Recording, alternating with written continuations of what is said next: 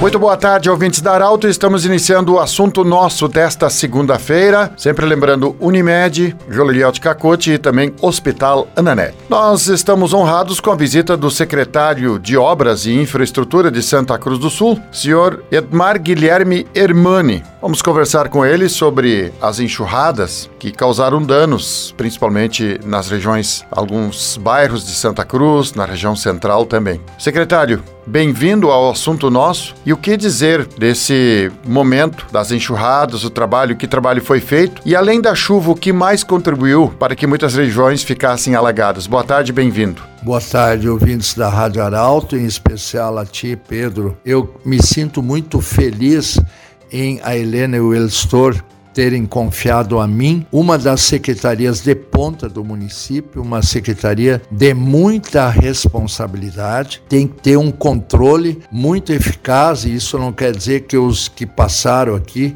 não tiveram esse controle. Tiveram sim, mas são é, momentos totalmente diferentes que nós estamos vivendo. Infelizmente, é, não se sabe por quê, nós tivemos uma enxurrada que nos pegou de surpresa, onde muitos os problemas que eram do desconhecimento da administração passada e dessa administração e nós nos organizamos para resolver esses problemas pontuais e quando nós estávamos com as equipes montadas nesse sentido, veio a segunda enxurrada e aí sim, na segunda vez, as pessoas entraram no desespero e nós temos aqui agradecer a, a, a, nossa fé da nossa comunidade, ao nosso povo, que não teve um óbito com relação a essas enxurradas e também dizer que a Defesa Civil do município estava muito atento e que está muito bem organizada a Defesa Civil do município. Mas mesmo assim, Pedro, nós tivemos locais pontuais, que é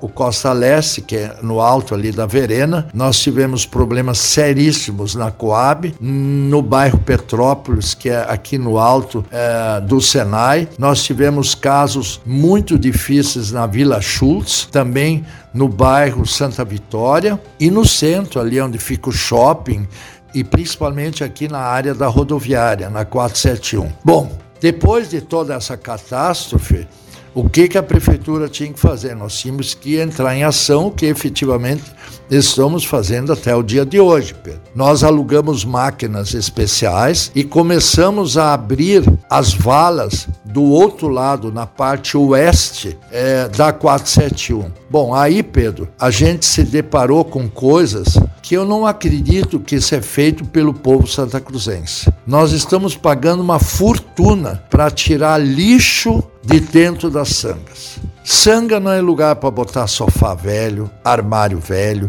fogão velho, geladeira velha e assim por diante. Só para tu ter uma ideia, na semana que passou, na quinta-feira, no Alto Petrópolis, onde foi um dos pontos mais cruciais que nós tivemos, que aí atingiu as pessoas de renda muito baixa, que perderam tudo, Pedro. Mas a ação social está repondo e tal, e na quinta-feira nós abrimos com uma máquina especial, uma máquina pequena para entrar numa ruela, e eis que nós nos deparamos numa tubulação de um metro e meio, ou seja, um metro e meio, bota isso na altura, quase a tua altura, o tamanho do cano, e estava entupido e nós tiramos o que tinha dentro desse cano. Pasme, senhores, tinha uma piscina dentro. Ah, uma piscina velha, né, que estava furado com aqueles canos de ferro, tudo, estava dentro do cano. E nós tiramos essa piscina, em questão de 10 minutos estava resolvido a interrupção desse cano que deu uma tragédia enorme para aquele bairro. Outro problema, Pedro, que as pessoas têm que se conscientizar, pensar no vizinho que mora do teu lado à direita, à esquerda, na frente e nos fundos. Parem de taparem as bocas de lobo. Eu diria hoje que mais de 50% das enxurradas que nós tivemos foi por falta da vazão da água. Por quê? O que que nós constatamos? Boca de lobo entupido. Por que entupido? Ou garrafa plástica. Uns botaram colchão na frente da entrada boca de lobo para não exalar o cheiro. Outros varrem as folhas para dentro. E aqui é um apelo para quem estiver construindo. E as multas vão ser pesadas pesadíssimas para aqueles que constroem e largam o tijolo, areia, a brita na rua, porque vem a chuva, lava tudo e cai dentro dos canos e aí prejudica a parte mais baixa, porque a areia, a terra vai entrando e vai obstruindo o cano. Isso é impossível de limpar. Nós não temos equipamentos. Pedro, nós alugamos agora um drone para entrar dentro das tubulações. Eu caminhei dentro do, canal da 471 até a Unisc, ele tem 4 metros de largura por 2 de altura. Eu entrei ali dentro, não tem uma gota de água ali dentro, Pedro. Aonde saiu essa água? Nas casas das pessoas da Coab. Porque em algum lugar que nós ainda não descobrimos, estamos agora detectando isso, está obstruído. E na sexta-feira, aliás, na quinta-feira também, a nossa engenheira civil aqui, que também é responsável pela defesa civil aqui na nossa secretaria, no Costa Leste, é, abrir uma tubulação que também foi ali que deu grande problema também no Costa Leste, tinha troncos, Pedro, troncos, não galhos, troncos dentro da tubulação de dois metros que trancou tudo, aí transbordou e sabe com a água não tem esse, eh, não tem ninguém que segura. O que que eu posso pedir para a população? Falar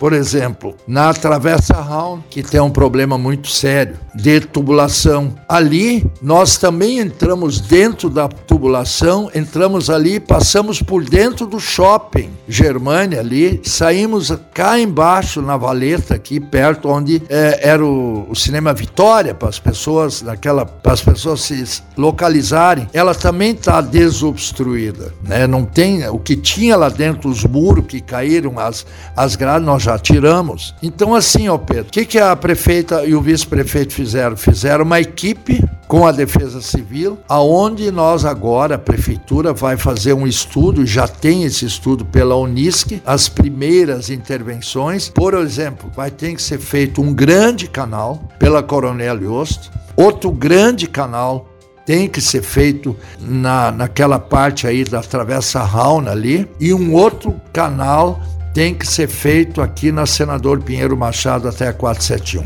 Mas agora vem uma coisa engraçada. Na 471, na Vila Schultz, transbordou tudo, né? Eis que a galeria da 471 tinha uma grade na frente, uma grade, para que os pipiteiros não morassem debaixo dela. E pensa só, Pedro. Fizeram uma grade que eu arranquei ela agora, mandei arrancar, para que a vazão da água pudesse seguir ali até o Rio Pardinho. E a outra intervenção violenta que nós fizemos foi aqui na 471, também na escola normal ali, bem no bico do trevo do Gaúcho Diesel. Ali nós contratamos uma máquina muito grande que uma empresa de Santa Cruz dispõe. Sabe o que, que nós tiramos de frente daquela rodovia, uma galeria que tem 16 metros de largura, só troncos de árvores, de pessoas que cortam as árvores para fazer uma, uma área de lazer, eu me imagino assim, uma construção que não tem licença para fazer isso e atiram do lado na sanga e infelizmente isso acontece. Essas pessoas, eu gostaria se mentalizasse um pouco e pensasse que Deus nos fez para nós vivermos como irmãos. Eu te respeitar como vizinho e tu me respeitar como vizinho, para que amanhã tu não tenha lá salvar um familiar teu que está com dificuldades por um erro que eu fiz. Se nós não nos conscientizarmos, não vai ser a Helena, o editor, eu, nem tu, Pedro. Ninguém vai resolver esse problema. Nós queremos agradecer muito ao senhor Edmar Guilherme Hermani. Obrigado pela visita, obrigado pelas informações. E o assunto nosso volta amanhã. Um abraço interesse da comunidade. Informação gerando conhecimento. Utilidade é prioridade. Está na Arauto e é assunto nosso.